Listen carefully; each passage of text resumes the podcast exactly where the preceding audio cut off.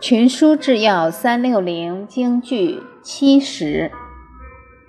天命之谓性，率性之谓道，修道之谓教。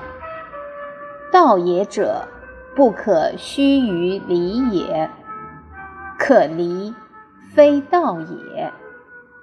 卷七，《礼记》。白话解释。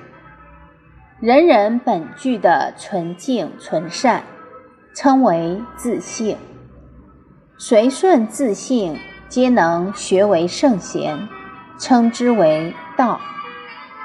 修养道德，自然能够感化别人，这称为教。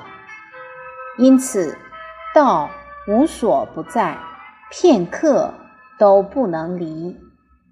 能够离开的。那就不是道。